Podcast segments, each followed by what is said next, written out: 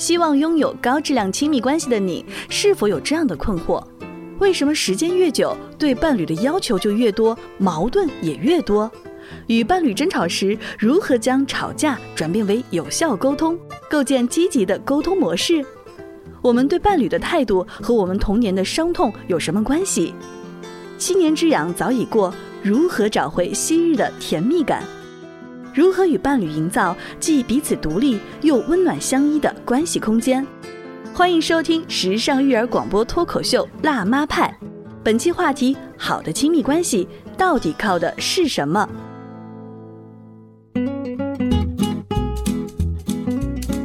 欢迎大家继续锁定故事广播的精彩节目，这里是辣妈派。在今天的直播间里，灵儿要跟大家聊一聊亲密关系。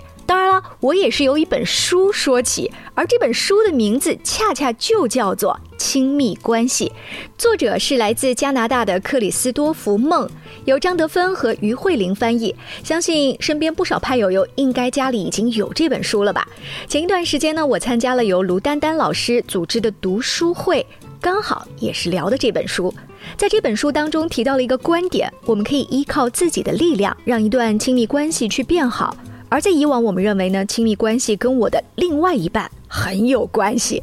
那我的爱和幸福是掌握在那个他的手里。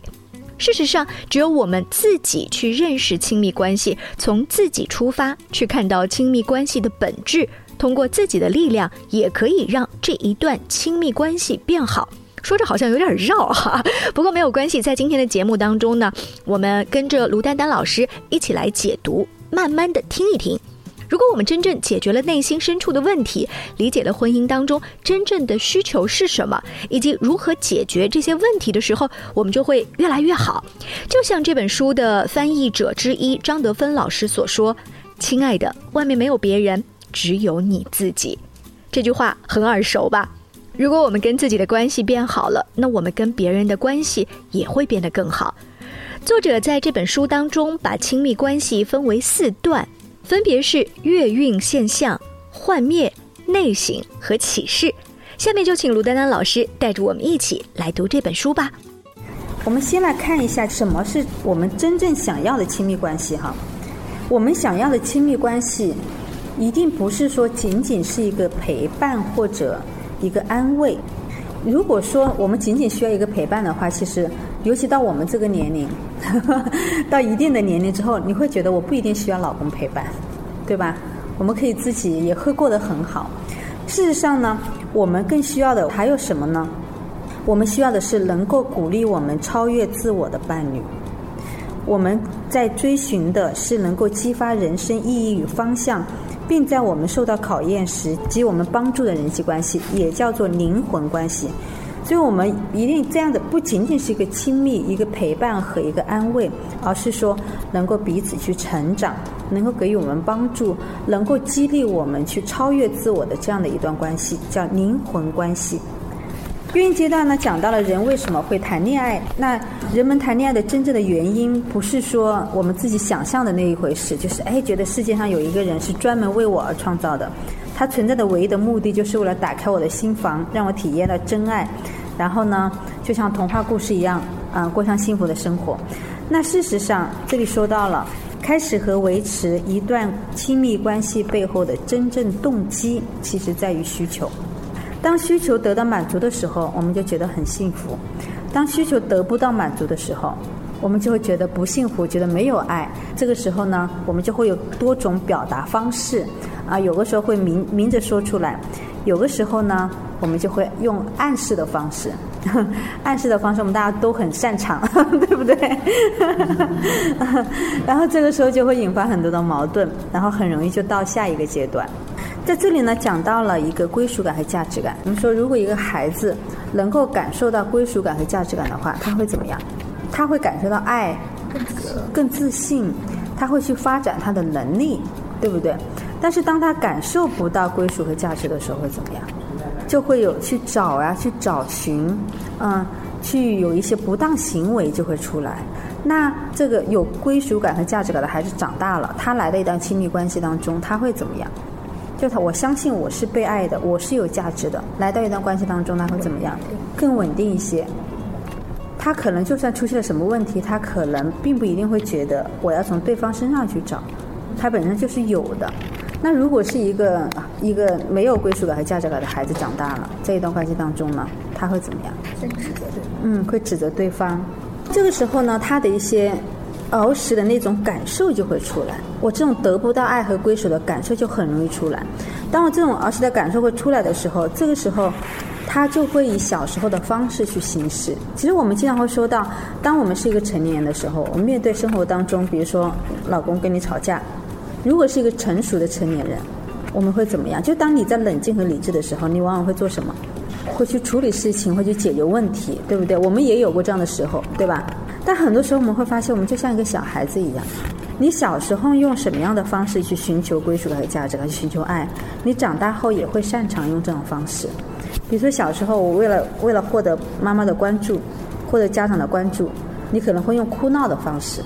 长大后到一段亲密关系当中，你也会如此。哎，我可能不是这样哭闹，但是我会用其他的方式去吸引你的关注。那有的可能就会说，我就会跟你吵呀，我要去证明我我的权利啊。我们说权力之争，我要说了算，啊，我要跟你吵到底。还有的人会默默的哭泣，还有的人会离家出走，或各种方式。但是我们一会儿会具体来讨论到底是怎么回事。总之呢。如果我们在童年时代没有获得归属感、价值感，那么他在一生之中都会不断的去寻找谁能够给他带来这种感觉。当他发现一个人能满足他这种感受的时候，最有意思的一件事情就发生了。你想吸引什么样的人，你往往会假装自己身上有这样的一个特质，对吗？在那个寻找的那个时候，而对方呢？他可能也是假装的，就是月运觉得的时候，你们可能会察觉不到，觉得哎，这个人就是我想要的，因为这是我在所需求的这样的一个东西。那这种互动关系通常就是两个人开始交往的一个原因，也就是一方误认为另外一方拥有他所需要的东西。所以有没有看到，爱是源于满足自己的一个需求，源于满足自己所没有的。你知道这里边能够呼应到的，就是我曾经读过的叫《谁在我家》这本书，海灵格的一本书。它是用治疗的方法来疗愈我们内心当中早期的伤痛。你比如说，你的父母在小时候总是忽略你，或者你的父母总是揍你，这都会给你带来很大的伤痛。作为一个小孩子来讲，他会觉得说：“哇，我受伤了，对吧？我的父母不爱我。”这是一个错误的解读。你想想，你也有可能做父母。你做父母的时候，你也可能会对你的孩子发脾气，你也可能会揍你的孩子。那么，你真的不爱他们吗？不是，你心中非常爱他们，但是你当时能够找到的最好的方法就是这个了。你没有别的更好的方法，所以你只好用暴力的语言跟他说话。你你你忽略他，你故意的冷淡他。实际上，他只要出任何事儿，你都会特别的揪心，特别的痛苦，特别的紧张。所以。这个海灵格用的方法是说，我要想办法让你回到早年间，回到你童年时候那种感受，然后从内心当中去感谢你的父母。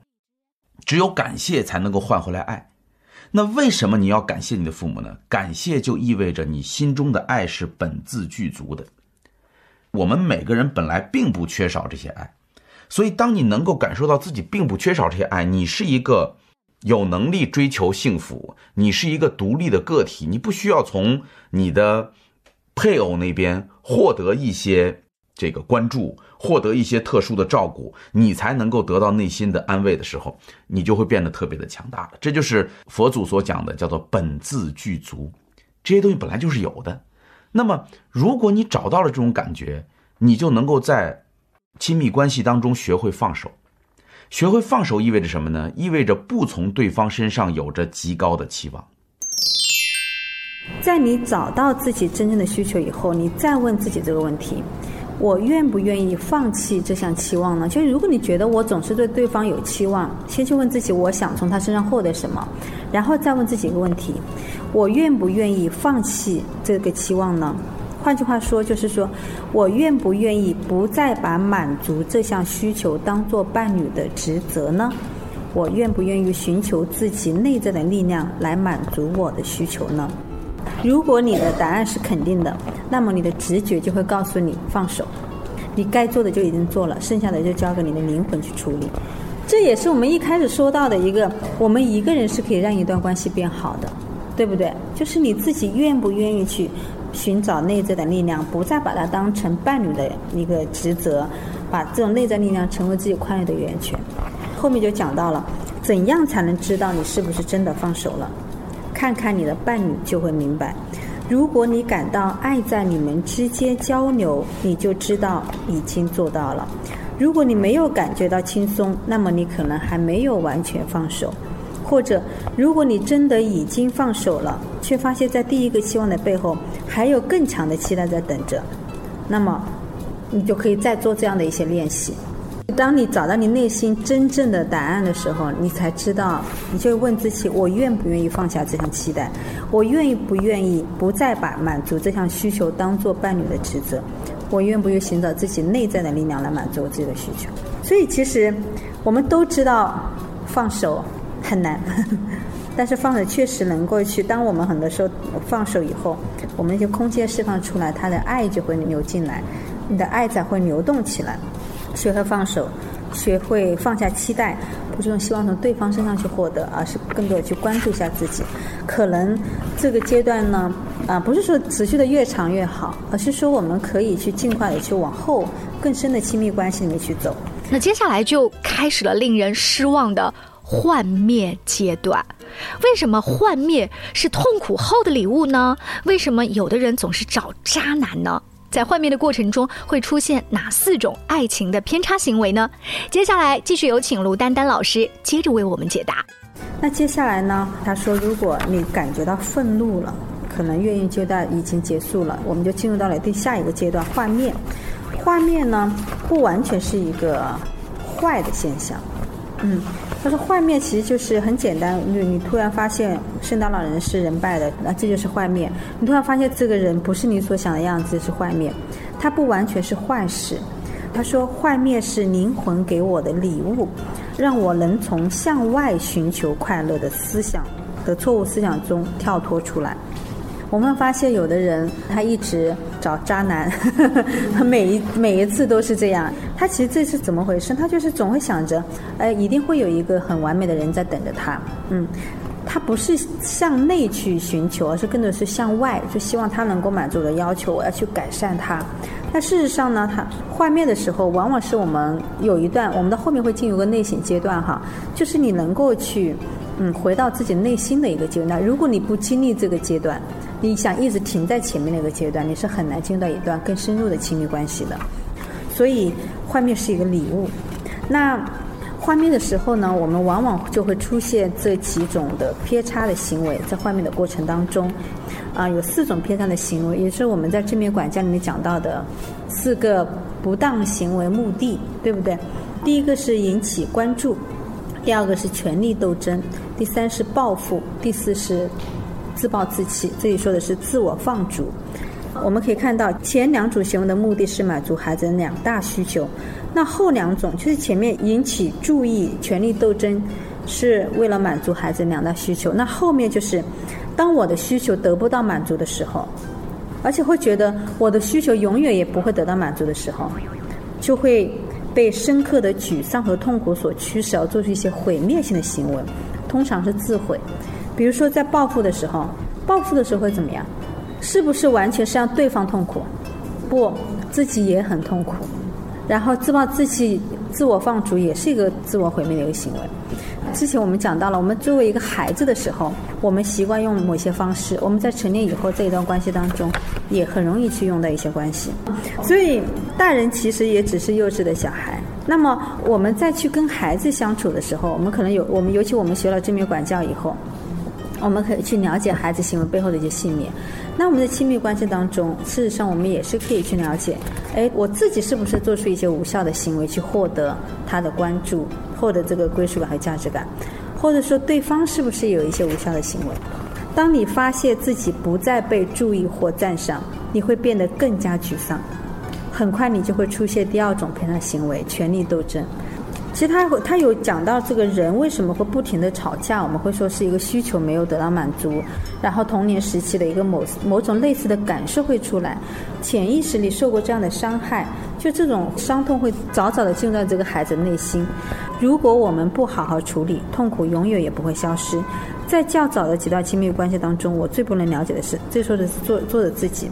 伴侣只会让我感觉到痛苦的存在，其实痛苦存在我心中已经很久了，只不过我没有去感受。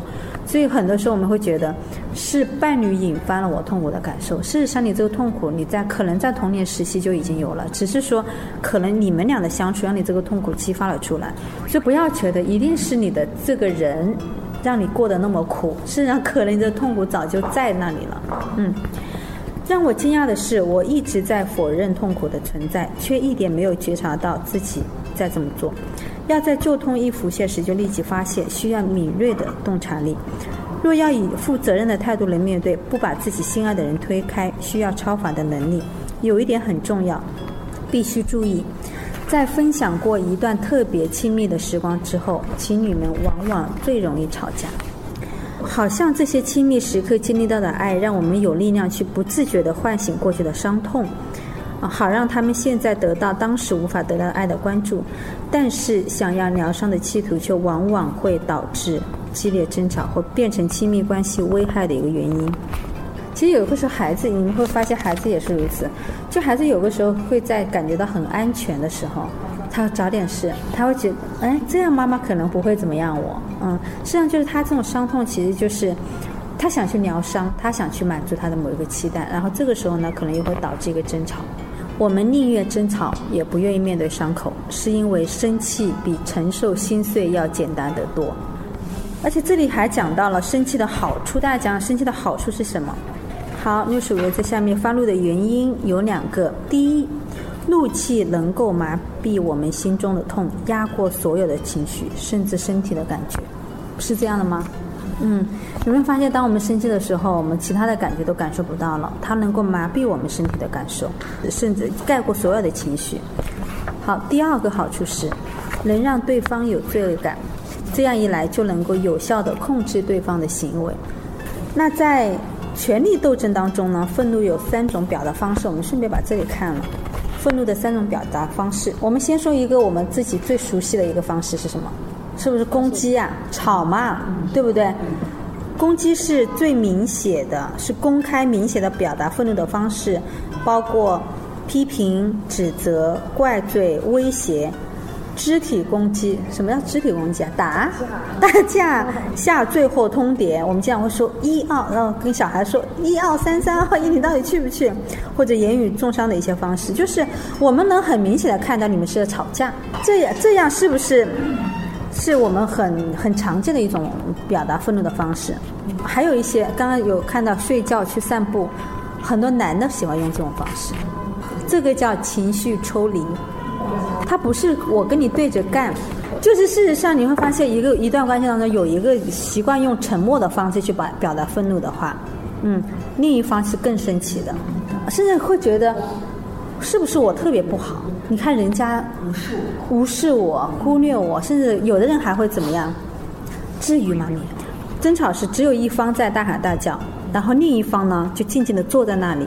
沉默，我们要知道，沉默和大呼小叫一样，其实都是同样的一个暴力，甚至这种暴力它更加的去让人感觉到受伤害。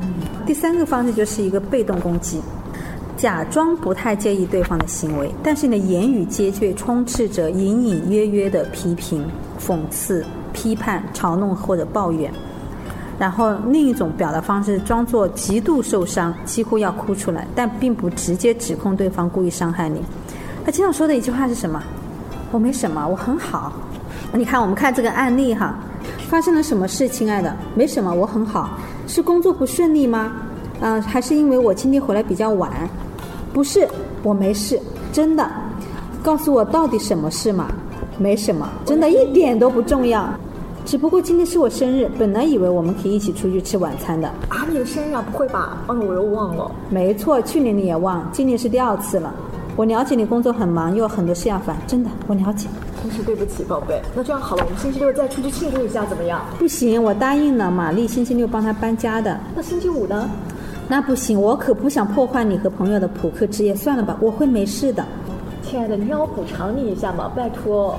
没什么好补偿的，你有个重要的会议，我能了解的，只不过是一个生日嘛，没什么了不起。哎，我觉得糟透了，哈哈，就是这种被动攻击，让对方感觉到 对不起他。嗯，好，所以我们要清楚愤怒的方式哈，这几种方式我们都可以去去了解一下，并不是说只有打架、只有去攻击才是一个愤怒的方式，嗯。很多时候我们会用到情绪抽离，会用到被动攻击。那么有这样的，先有这样的一个觉察就好了。嗯，后面当然后面也会也会讲到我们该怎么样去做。那事实上，当有这样，直男不会多想的。到后面我们也会去讲到，就是那当我们跟另一半有矛盾的时候，我们该怎么做呢？那真正的一个需要的一个做法，就是我们要去直接去面对我们的内心的伤痛。就是我们当中的两个人当中，一定要有一个人去先做出一些改变，对不对？就比如说我们自己经过了学，经历了学习，一定是说，啊，我们自己先做出改变。那么就像一个镜像神经元一样的，我们自己关上大脑盖子，对方也会关上大脑盖子，两个人就会以这种理智和冷静的方式进行沟通。嗯，都是相互的。这样，我一开始就为自己的感觉负责，而不要求对方去做什么，那么他就可以去更好的去表达我自己内心的感觉。那么对方也会觉得，哎，我会去体贴你，我会去体会你的感受，然后呢，就会跟他站在同一条船上，站在那一边跟他一起，两个人的关系就会越来越亲密。生活中，你会因为伴侣多次无视你的要求而暴怒吗？如果放低要求，你的生活将发生怎样的改变？在内省阶段，人会扮演哪三种角色？怎样判断自己是否在真心诚意的付出？通往健康人际关系的路是什么？欢迎收听时尚育儿广播脱口秀《辣妈派》，本期话题：如何让爱在你和他之间流淌。欢迎继续收听《辣妈派》。在之前卢丹丹老师的读书会上，我们了解了亲密关系会经历的前两个阶段——月运和幻灭。那么接下来我们将要面对的是什么呢？通过真实的案例，我们将学会怎样有效的沟通。通过争吵的表象，要看清楚内心真正的需求。嗯，在这里呢，又讲到了有效沟通的八个纲要的问题，我们来看一下。第一，我想要什么？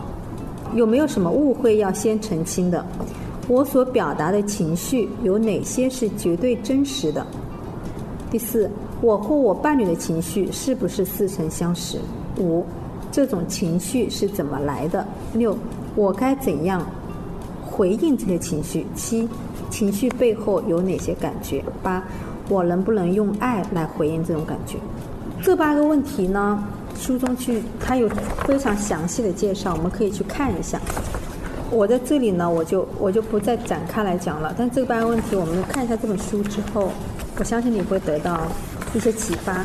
其实很多时候，我们用这种方式，其实就跟对方去沟通的时候，我们会发现我们会容易，一个是看到自己的感受、自己的内心，另外就是我们更容易用爱去抚慰对方的伤痛，就是你们之间会有更多的一些爱、亲密和一些支持，而不是不是一个互相指责的一些状态。哎，刚刚老师，我给你请教一个问题，你就比方像指责一样的，我就觉得就像我们可能是有我们自己的要求，比方像洗碗。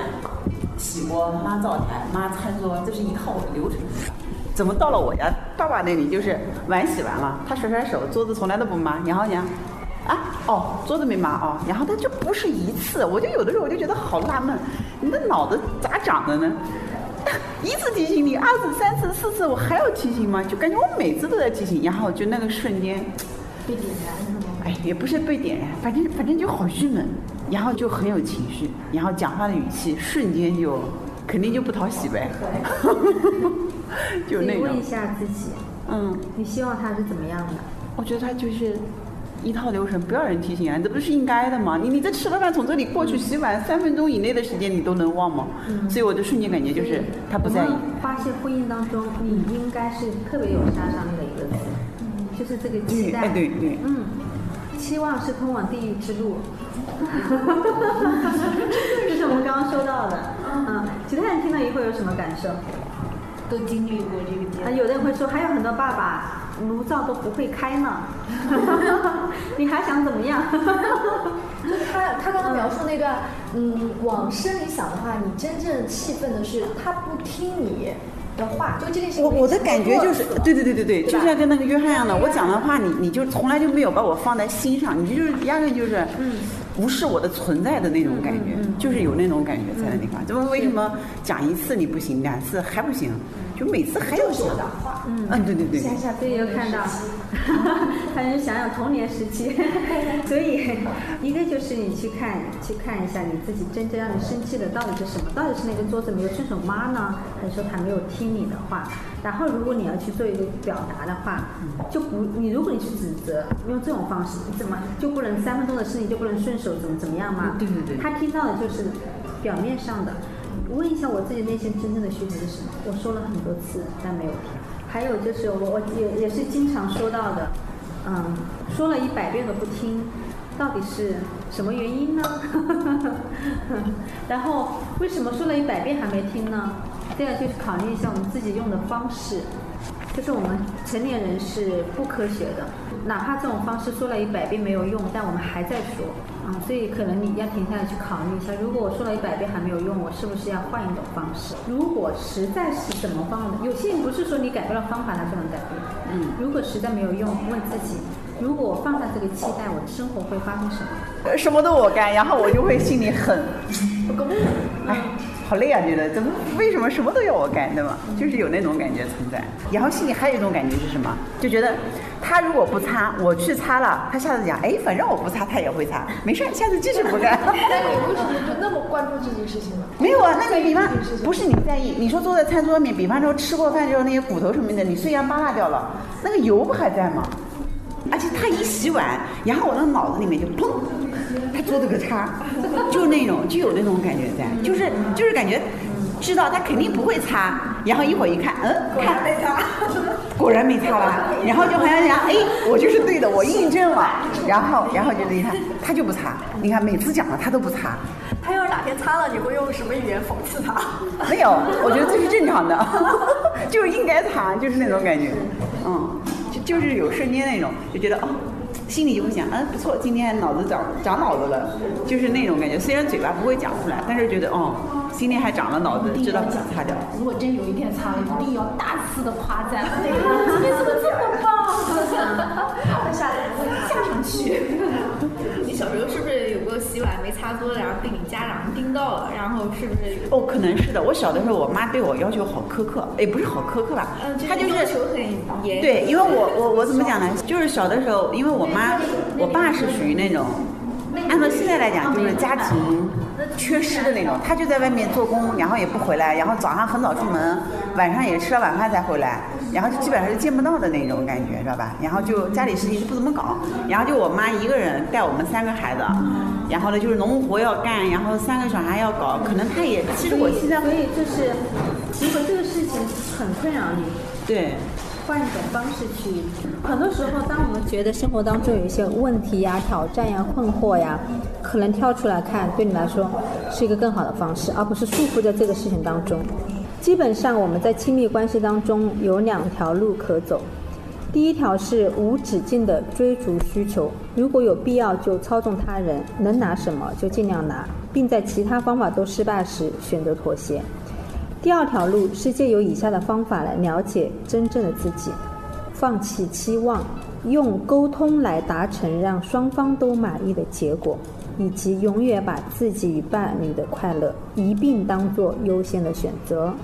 大部分的人通常在这两种方法之间游走，是不是这样的？我要么我就第一条路，要么就是第二条路，就是尤其是我们经过学习的人。但如果我们顺着第一条路，也就是注重个人需求的路，不断往下走的话，我们就会对伴侣有所要求，会与他争吵，试着控制对方，但需求还是不会到得到满足，而我们的气馁和沮丧感也会与日俱增，最后这一定会造成自我放逐的行为，就自暴自弃。到那个我我我觉得我这段婚姻没有希望了，我就这样吧，我也不想经营了，我也不想管了，就这样吧，就一定会到这一步。这是到了内省阶段哈，内省阶段是最黑暗的一个阶段，因为你不得不面对内心中心中特别多的一些伤痛，基本的理论就是每个人都会有三个角色，哪三个角色呢？